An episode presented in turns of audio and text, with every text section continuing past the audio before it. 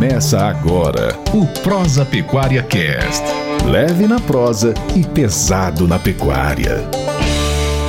Olá pessoal, tudo bem? Eu sou Bruno Mendonça, sou zootecnista e diretor comercial da Agrocria Nutrição Animal. E hoje nós estamos aqui para tratar de apresentarmos a vocês um projeto novo, um projeto desafiador, um projeto que nós eh, estamos considerando como um dos principais projetos nosso do ano para 2021. É um projeto inovador, né? Aproveitando aí todas as mudanças que vieram após a pandemia. Então nós estamos aqui hoje lançando o nosso primeiro episódio do Prosa Pecuária Cast, né? Então esse é um podcast leve na prosa e pesado quando se fala em pecuária, no sentido de abordarmos sempre assuntos atuais, momentos é, polêmicos da pecuária e de oportunidades que existem no mercado pecuário, visto que esse mercado da pecuária, cada ano que passa, se torna mais importante para o agronegócio e, consequentemente, para a economia do nosso Brasil. A gente sabe que o Brasil é um dos principais, se não o principal país produtor de alimentos do mundo quando se trata de carne vermelha nós somos o primeiro maior exportador dessa proteína, né? E aí,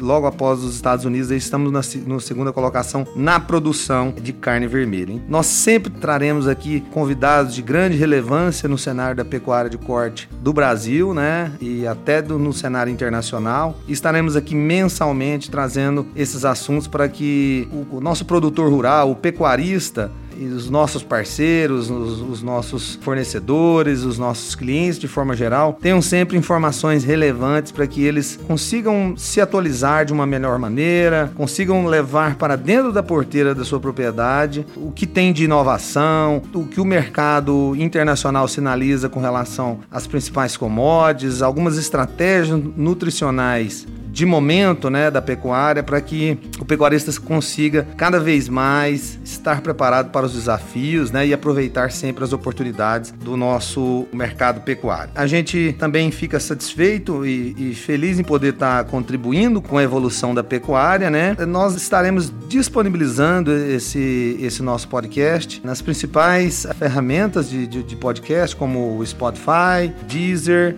e também o, o Apple Podcast. Então, é, essa essa iniciativa, né, do Prosa Pecuária Cast, é um lançamento apoiado aí pela Agrocria Nutrição Animal e Sementes, né? Uma empresa que há mais de 40 anos apoia o pecuarista, sempre com inovações, com produtos e tecnologias e principalmente com informações relevantes do que tem de novo no mercado, sempre buscando em outros países e pesquisadores também que colaboram para o desenvolvimento de produtos, o alcance dos desafios diários da pecuária, dos desafios desafios da pecuária contemporânea e globalizada. Nesse nosso primeiro episódio, a gente não teria como abrir de forma mais especial, com chave de ouro, do que nada mais nada menos convidando aqui o Dr. Flávio Castro. Veio nesse momento, nesse primeiro episódio nosso, porque ele tem uma ligação muito próxima com a história da agrocria, né? Porque nesses mais de 40 anos da agrocria, o Dr. Flávio esteve por mais de 20 anos. Então, a história dele de, de vida, de pesquisa, pesquisa, de trabalho, desde a época de pós-graduação, ela se cruzou, né, a história de vida dele com a história de vida da agrocria. Então, como o nosso tema de hoje, inicial, do nosso primeiro episódio, é nutrição na seca, né? Quais seriam as estratégias para, para o lucro do pecuarista não escorrer junto com a seca, né? Então, quais são os desafios que são conhecidos, né? Há muitos anos, desde a década de 70, década de 80, com o início dos trabalhos da Embrapa, das universidades, com centros de pesquisas, com o desenvolvimento aí do, do simples suplemento mineral com ureia, né? O ureado, ou até mesmo as misturas múltiplas lá do final da década décadas de 80, até o que nós temos hoje, né, em franca ascensão aí, os, os semi-confinamentos na, na, forma de terminação intensiva a paz e também uh, os confinamentos, né, como uma forma de intensificar sem utilização do recurso forrageiro, o Dr. Flávio participou de toda essa transformação aí, pegou essa transformação da pecuária, visto que ele na década de 90, né, ingressou na Universidade Federal de Goiás, concluiu o curso de medicina veterinária e após a conclusão do curso de medicina veterinária e se se candidatou e foi selecionado para o curso de mestrado e posteriormente de doutorado pela Exalc USP em Piracicaba, onde ele concluiu o seu PhD. E nesse final de, de estudo dele, de conclusão de doutorado, foi onde ele teve um convite para começar a sua história aqui dentro da Agrocri. Então, tentando fazer de forma breve a apresentação aqui do Dr. Flávio, eu gostaria de passar a palavra para ele e saber um pouco mais da história dele antes da gente entrar diretamente nos assuntos. Dr. Flávio, seja bem-vindo. Prazer tê-lo aqui conosco nesse nosso primeiro Prosa Pecuária Cast, né, o podcast apoiado aqui pela Agrocria. Satisfação ter o senhor aqui conosco e gostaria de saber um pouquinho mais da sua história acadêmica e profissional aí antes da gente entrar diretamente nos assuntos técnicos. Este podcast é um oferecimento de Agrocria, nutrição animal e sementes para pastagens.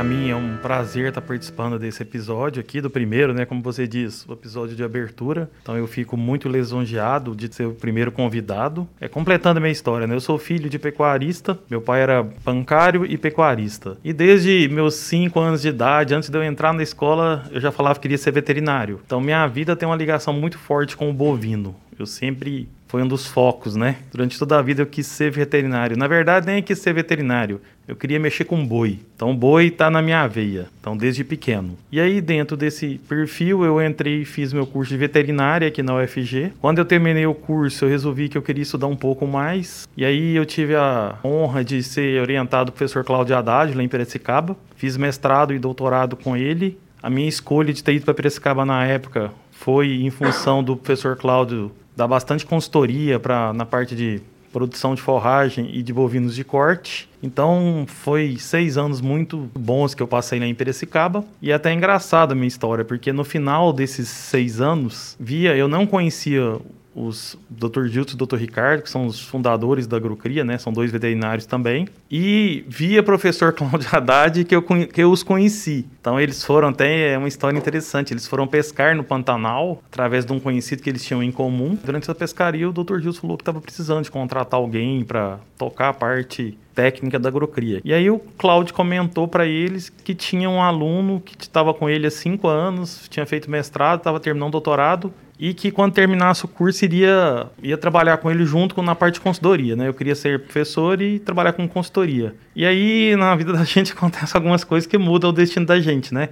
A partir desse dia lá, o Dr. Gilson entrou em contato com o Cláudio, o Cláudio me passou o telefone dele, me convidaram para vir em Goiânia, isso foi em 2000, final de 2000. E em 2001 eu comecei na agrocria. No início eu estava até trabalhando, eu estava fazendo meu curso ainda, então terminei meu doutorado é, já na agrocria. É uma história, acho bonita, né? Tem 20 anos aí, esse ano está completando 20 anos. E profissionalmente na agrocria, como você me perguntou, eu entrei, eu era assessor técnico, eu, eu cuidava tinha um pouco contrato com a fábrica, mas o foco no início foi viajar, onde a Agrocria atua, né, região centro-oeste e norte. Então eu viajei bastante para conhecer os sistemas de produção, ia muito no Pará, no Tocantins, Maranhão. Então o início o foco foi esse. Com o tempo eu fui assumindo as coisas então, é, depois de uns 3, 4 anos, eu já estava responsável pela fábrica, pelo desenvolvimento de produto, treinamento de equipe, e a coisa foi crescendo, né? E até nossos destinos se cruzam também, né, do, né doutor Bruno? Sua chegada na agrocria, eu praticamente respondia por toda a parte técnica. Quando você entrou, no início você entrou na parte técnica, você assumiu a parte de campo, e aí eu fiquei mais focado em fábrica e desenvolvimento de produto. Então, conforme você comentou, é, nesses 20 anos aí eu vi muita coisa, né? Então, quando eu cheguei na agrocria, quando falava de suplementação, falava muito era em,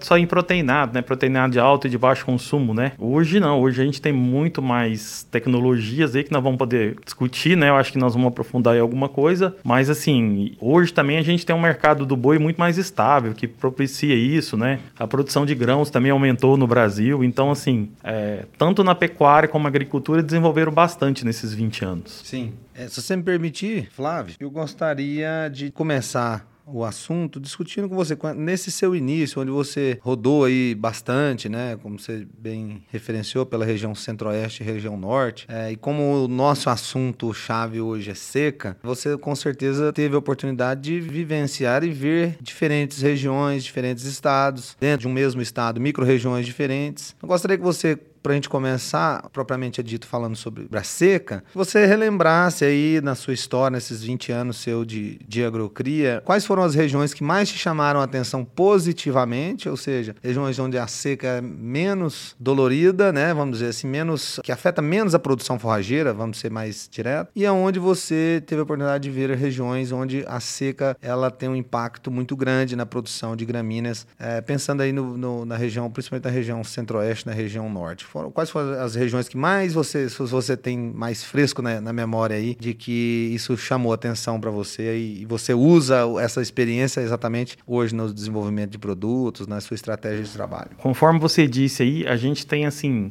situações bem diferentes, né? Típicas de alguns lugares. Nas primeiras viagens que eu fiz, uma coisa que tem que ficar bem, acho que bem caracterizada, é que quando a gente fala de seca, né? A gente tem um, um fotoperíodo aqui no Brasil, né? Que depende de chuva, depende de luz e depende também de um pouco de de calor, né? Que vai fazer que a gramínea cresça bem ou não cresça. Então, o período da seca seria esse período onde a gente tem menos chuva, né? Principalmente, e vai limitar o crescimento. E junto com esse limitante, esse crescimento, você vai ter uma, uma piora na qualidade também, né? Como, como a gramínea não cresce bem nesse período de restrição hídrica, acaba que você tem que fazer uma veda aí, né? Que todo mundo conhece muito bem, né? Que é um diferimento de pastagem para guardar gramínea ou forragem para seca, né? Antes de eu entrar na agrocria, apesar de eu ter morado morado em São Paulo cinco anos, eu conhecia bem o Centro-Oeste, bem Goiás. Sua família é daqui, né? É, e a situação de Goiás, assim, as restrições são muito grandes, né? Aqui seca mesmo, né? O negócio vira palha.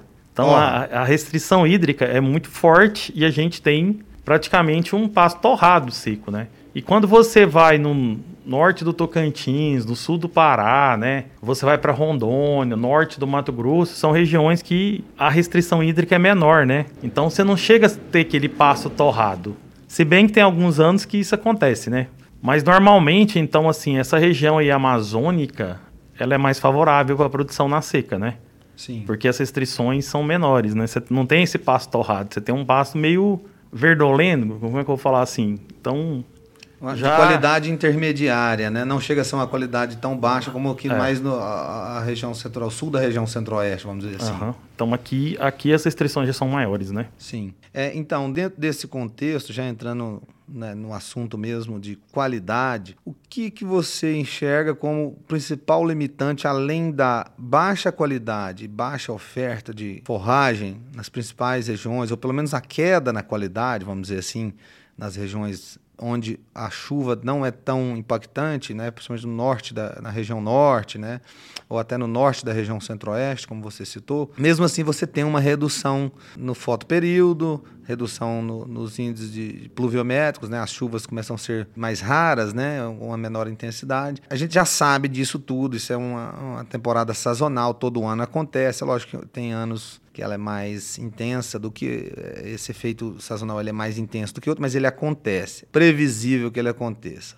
Sabendo que isso é um fato que acontece, na sua opinião, o que, que o pecuarista, né, de forma geral, ele deveria fazer agora, nesse período que antecede, né? Vamos pensar que a seca, ela, eh, a virada de chave talvez seria em maio, né? Maio, junho, em algumas regiões mais ao norte até julho, mas de forma geral, o que, que seria na sua, com a sua experiência, o que, que você enxergaria como algumas das estratégias do pecuarista se preparar melhor para esse período onde sazonalmente é, tem uma restrição tanto em quantidade e qualidade de forragem? Eu acho que a primeira coisa que a gente tem que pensar é em planejamento, né? Isso aí tem mudado bastante, a pecuária tem se profissionalizado bastante, mas antes eu acho que faltava planejamento. Então, o que acontecia? O cara corria atrás na hora que estava feio, né? O cara deixava para socorrer, principalmente aqui na região, no Goiás, né? Mas lá no norte também eu acho que acontecia isso. O cara deixava para querer tratar de boi a hora que a seca tá forte. E a gente sabe que durante o, o período crítico mesmo, duro da seca, né? Vamos falar lá para julho, final final de julho, agosto, setembro,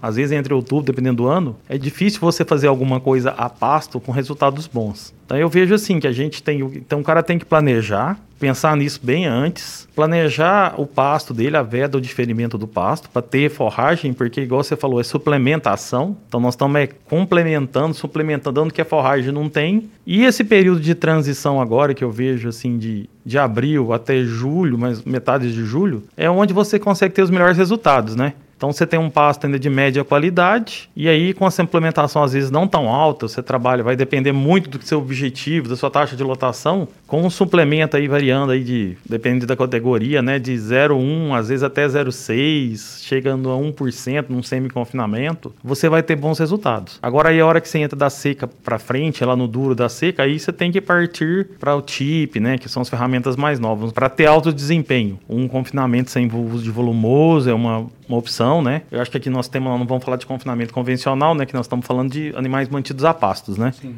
Então eu vejo isso aí. Agora, para animais de recria, né? Que você está recriando, aí você pode trabalhar com um nível médio de suplementação e consegue ter um resultado bom. Mas acho que o segredo é começar cedo. Então, assim, você entrou um pouco em categoria, né? Vamos pegar e segmentar a seca, vamos pensar na seca aí, nas três principais categorias de bovinos, né? Vamos pensar no rebanho de cria, recria e engorda. Você comentou aí sobre algumas tecnologias e ferramentas que existem disponíveis, né, como TIP, sobre o confinamento. É, vamos lembrar aqui também do sequestro, que é muito utilizado na recria, também em rebanhos de cria, né, vacas no final da seca, mas também é muito feito a, a, o sequestro de bezerros na primeira seca, ou seja, pós-desmama, e na terminação, né? Porque a gente sabe que 5 a 6% do rebanho brasileiro é confinado, né? É destinado ao abate em confinamento. A gente sabe que a grande maioria ainda é terminado a pasto. É lógico que a grande maioria desses animais terminados a pasto acontece no período das águas, mas há também um grande percentual de terminação feita a pasto, como você mesmo disse, usando esses suplementos proteicos, proteicos energéticos, rações, etc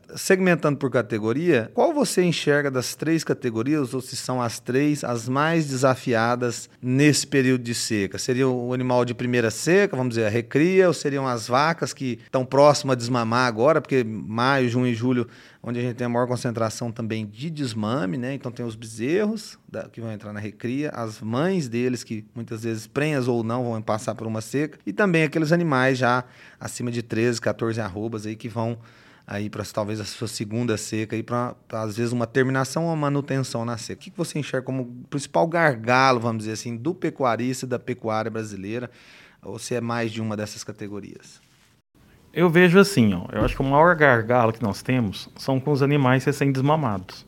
Por quê? Que são animais que vão estar tá aí na faixa de 6 a 8 arrobas, né? Esse animal, ele estava até aí no finalzinho das águas, ele estava no pé da vaca, então estava tendo leite, né? E um pasto de, de qualidade, né? Esse animal, a hora que ele entra na seca, você vai tirar, ele vai desmamar ele, então vai, vai, vai cortar essa a fonte do leite e vai passar durante todo o período da seca submetido a uma situação de, vamos falar, de estresse, de, de pastagem de baixa qualidade, muitas vezes. Então, hoje, se a gente falar em num, numa pecuária eficiente, né, em um, que eu tenho que pegar um bezerro e dobrar o peso dele em 12 meses pós a desmama, para depois eu terminar ele num confinamento. Então eu acho que essa aí é a categoria mais exigente, que deve ser mais trabalhada. E muitas vezes nas fazendas, principalmente acho que nas fazendas que abatem boi a pasto, não é dado tanta atenção para esse animal. Por quê? Porque fica muito preocupado com o boi, né? O boi de terminação, aquele boi que está mais no final. A gente fala de pecuária no Brasil é um mosaico, né, cara? Tem muita coisa.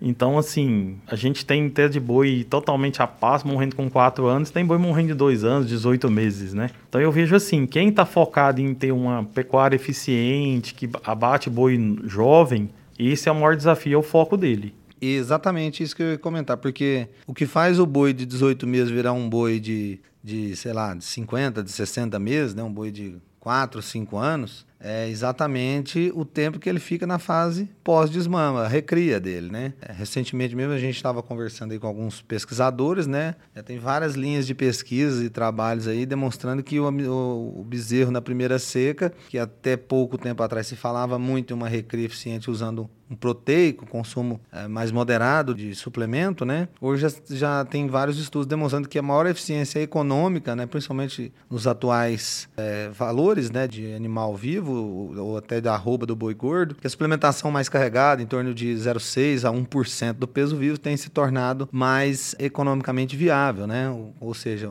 o animal consumindo mais grãos e tendo o pasto como sua, o seu alimento basal, mas o, o, o grão cada vez mais mais presente na dieta, como é feito em outros países onde a pecuária é mais desenvolvida. Então, assim, A recria tende realmente a encurtar o ciclo total da produção, correto? Concordo totalmente. Assim, não tem milagre, né? Se eu quero reduzir a idade de abate de boi, eu tenho que melhorar a nutrição dele. E como a gente tem a seca no Brasil, essa melhora da nutrição, ela vem principalmente com o maior uso de, de grãos e farelos nesses animais, né? Então a gente tem que fazer uma, uma nutrição mais pesada, mais focada, pensando em tempo, né?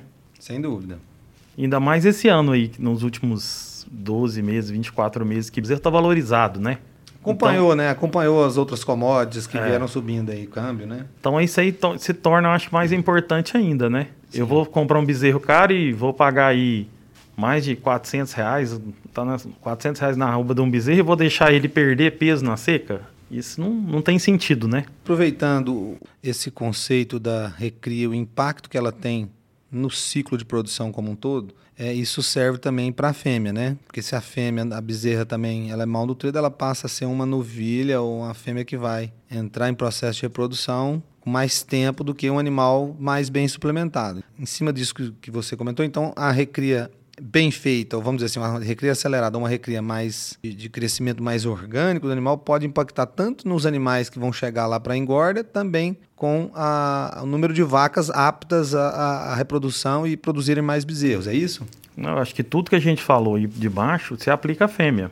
Inclusive, se eu tenho uma melhor recria da minha bezerra, eu vou conseguir emprenhar ela mais cedo. Isso não tem. Emprenhar a fêmea está muito ligado com o peso, né? Eu pergunto isso porque muitas vezes a gente vê alguns colegas, alguns colegas pecuaristas, parceiros, que priorizam muitas vezes algumas categorias, né? Priorizam a categoria de macho, uma suplementação, às vezes, um nível de, de, suplementação maior do que as categorias de fêmeas. Né? Então, esse, na verdade, seria o ponto que eu queria ouvir a sua opinião em relação a uma nutrição, se seria o recomendado, ou seria melhor uma suplementação alta para as ambas categorias ou apenas mais para os machos. Eu vejo assim, eu acho que quando a gente fala de recria, tanto recria como de macho, como de fêmea, são os animais aí que são mais exigentes né, no, no período da seca, que vão dar uma melhor resposta e vão sofrer mais se não forem bem suplementados. E a gente vê também, igual tem uma tendência à redução de idade de abate, né, a gente falando de boi aí morrendo de dois anos, tem muita fazenda com fêmea parindo aos dois anos. Essa semana mesmo a gente fez um treinamento aqui na Agrocria, o Isaías das Oetes participou, o professor Matheus,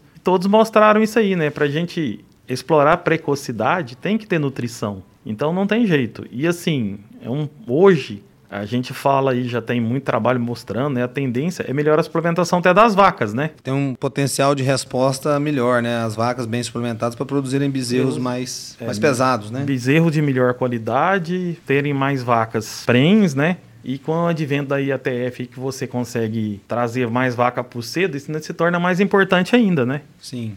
Só que assim, eu vejo que eu aprendi lá na Exalc, com o professor Celso Boim, que tecnologia a gente só usa se ela der dinheiro. Aí quando eu cheguei aqui na Agrocria, o doutor Justo às vezes fala assim, ah, esse cara aqui, eu tenho, não esqueço quando, no início, ah, esse cara é poeta. Poeta seria que tem muita gente que fica perdendo dinheiro querendo ser capa de revista, né? Então, assim, isso aí eu sempre trouxe, assim, muito junto comigo e sempre que eu converso com os clientes, ou que a gente vai fazer uma indicação, ou que a gente vai treinar a nossa equipe, né? Ninguém tem dinheiro para jogar fora. Então, a gente faz as coisas quando está sendo remunerado. A parte de fêmea, né? Nos últimos anos aí com esse aumento do preço do bezerro e a gente também aumentando exportação, né? Já atrás a gente exportava 20% que produzia, hoje está em 30%, gente, gente, tem gente falando em indo para 35%, né? Eu lembro até quando, há pouco tempo atrás, falava, ah, o dia que o chinês comeu um bifinho, né? E agora a gente já está vendo que eles são os maiores importadores nossos, então tem coisa que a gente não presta atenção e vira realidade. Muito rápido, né? É. Então, assim, cada dia nós vamos ser mais forçados. Existe ciclo pecuário, acho que isso aí uma hora tem ou vai ter oferta de bezerro, né? Pode ter uma, uma, uma queda no preço, mas sempre tem esse hoje tem esse cara focado nesse boi de exportação de melhor qualidade. Isso cada dia vai ser mais cobrado.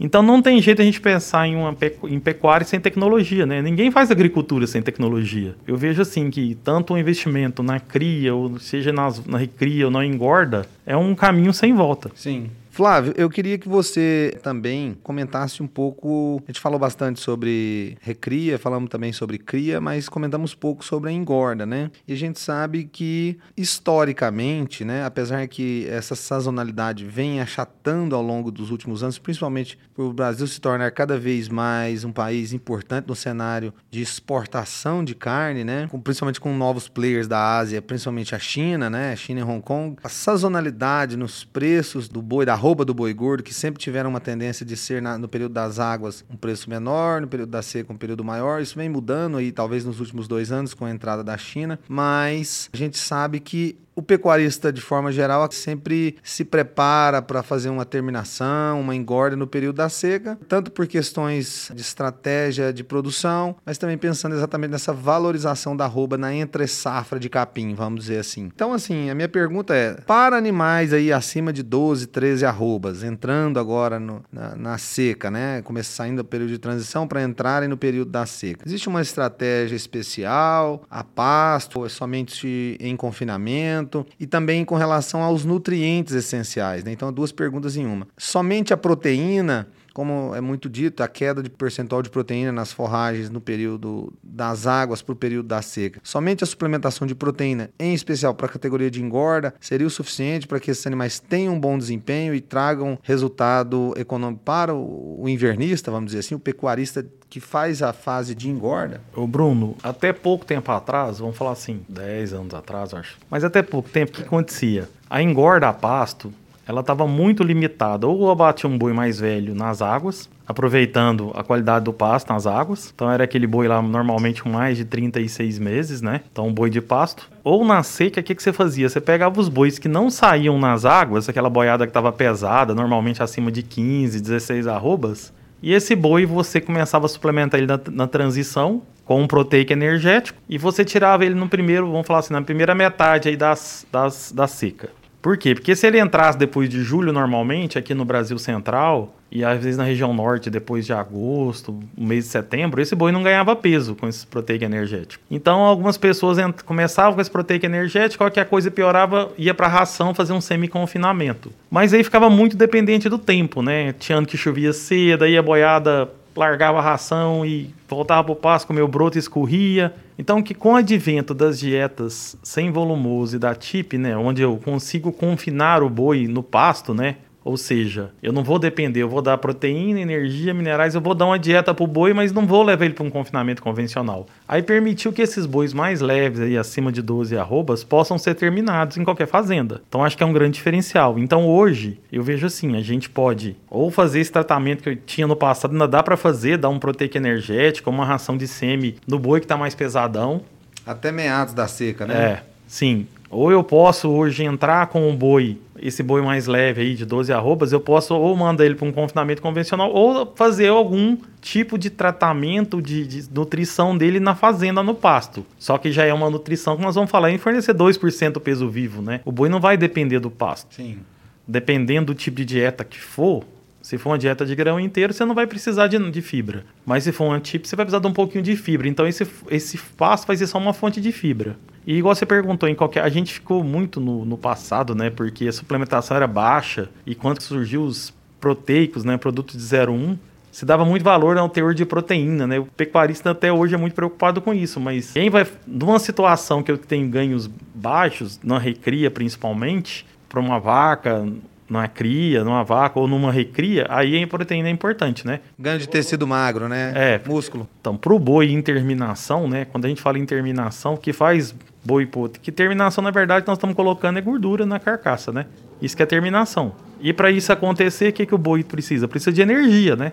Não que a proteína não seja importante, é importante, tem que estar equilibrada a proteína, os minerais, alguns aditivos aí, né? Melhoradores de desempenho para usar melhor essa energia também. Mas o mais importante é a energia. Sem dúvida. Então, quando se fala é, em proteína e energia, a gente volta a falar principalmente na época da seca, onde o capim tem um baixo teor de proteína, né? ou pelo menos um teor de proteína inferior às exigências mínimas para um bom metabolismo ruminal, né? uma boa atividade microbiana dentro do rumen. É, e quando a gente fala em energia, a gente pensa também no acabamento, a gente acaba também falando um pouco sobre esses alimentos que compõem esses tipos de suplementos e rações. Né? Quando a gente fala de proteicos energéticos, quando a gente fala de rações, sejam rações de tipo ou uma própria uma ração que compõe uma dieta de um animal em confinamento, a gente vai lembrar aí que a gente também está passando por um momento, desde o final do último trimestre de 2020 e a, durante todo o primeiro trimestre de 2021 e já no segundo trimestre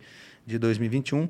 As commodities, né, os grãos, né, vamos dizer a soja, o milho e outras commodities também vêm passando aí por um, uma série de reajustes baseados na, na demanda internacional de grãos, né, de a produção uh, de alimentos, seja por proteína vermelha na alimentação de animais ou mesmo até com uma procura maior por importadores como a China, né, que mexeram muito no mercado de milho, de soja e da, da proteína vermelha. Além disso, também algumas outras matérias matérias-primas importantes na utilização dos suplementos, como a própria ureia, né, que é produzida também fora do Brasil. Hoje o principal produtor é, que nós temos fora, o Brasil não produz a ureia em quantidade para atender a nutrição animal. Fosfatos também, a gente tem, tem visto aí uma grande corrida internacional aí por fontes de fósforo, tanto para agricultura e para pecuária, e todos esses ingredientes, essas matérias-primas fazem parte dos suplementos rações, né? E núcleos, cria, recria, engorda, mas quando a gente fala em terminação, a demanda por grãos tende a ser maior. Você que é muito bem antenado aí na, na no cenário internacional, no cenário nacional de produção, exportação e trades aí internacionais, o que, que você tem enxergado aí para os próximos meses, né? Nesse ano, principalmente 2021, quesito grãos, matérias-primas na terminação. O que, que, isso pode impactar na produção de carne do Brasil e, e em outros países do mundo, na sua opinião?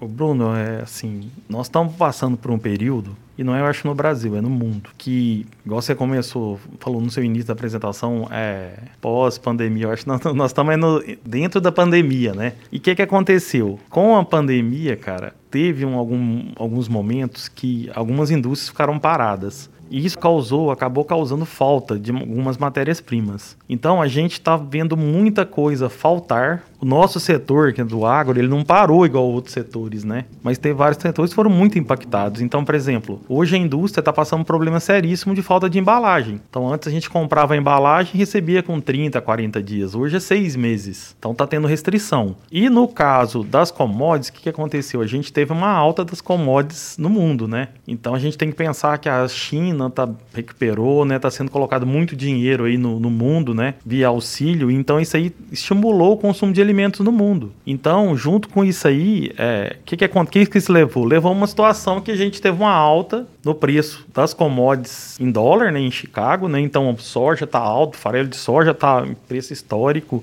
milho tá muito alto. E junto com isso ainda a gente teve um ataque do dólar, né? Ou seja, do real, do, né? do, do, do real, 30% pelo menos, né? De um ano para o outro. Sim, câmbio. Então a gente teve câmbio junto com alta internacional das commodities. Vamos falar assim. Nosso produto acabou ficando mais caro para o consumidor brasileiro e às vezes mais barato para o consumidor é, e junto fora, com né? isso tudo, a gente ainda teve aqui no Brasil um problema da atraso da produção de soja, que está dando reflexo na produção de milho, e o mercado já precificou isso tudo, né? Então nós estamos vendo aí milho, milho na bolsa para maio a 100 reais, acima de 100 reais. Ontem eu acho que chegou a quase 100, chegou 103, a 105. 105. E aí com esses preços altos de grãos, né, de soja, de milho, isso estimulou muito, está estimulando muito a agricultura. E aí o que, que acontece? O, a maioria dos nutrientes, né, fosfato, nitrogênio. nitrogênio. fósforo, tudo é usado na agricultura. Então isso aí está muito, a agricultura está pagando muito bem. E aí em, função disso aí a pecuária está sofrendo. A mesma matéria-prima que você faz fosfato bicálcico, você faz MAP. Então hoje, por exemplo, a indústria de nutrição está passando por uma carência violenta de fosfato, está faltando fosfato a agricultura está pagando melhor do que, remunerando melhor do que a pecuária. E o fosfato no mundo que é usado para pecuária é 10, menos de 10% para nutrição animal. Então nós estamos pressionados, pressionados né? por, um, por um mercado grande da agricultura. E assim, todo mundo que você conversa, a gente tem uma consultoria na a, com a Grifato na parte de, de grãos, cara, a gente faz reunião toda quarta-feira. Segundo os consultores no mercado, ninguém fala, né? O consultor fala, depois as coisas podem mudar. Mas não tem muito espaço para as coisas caírem, não.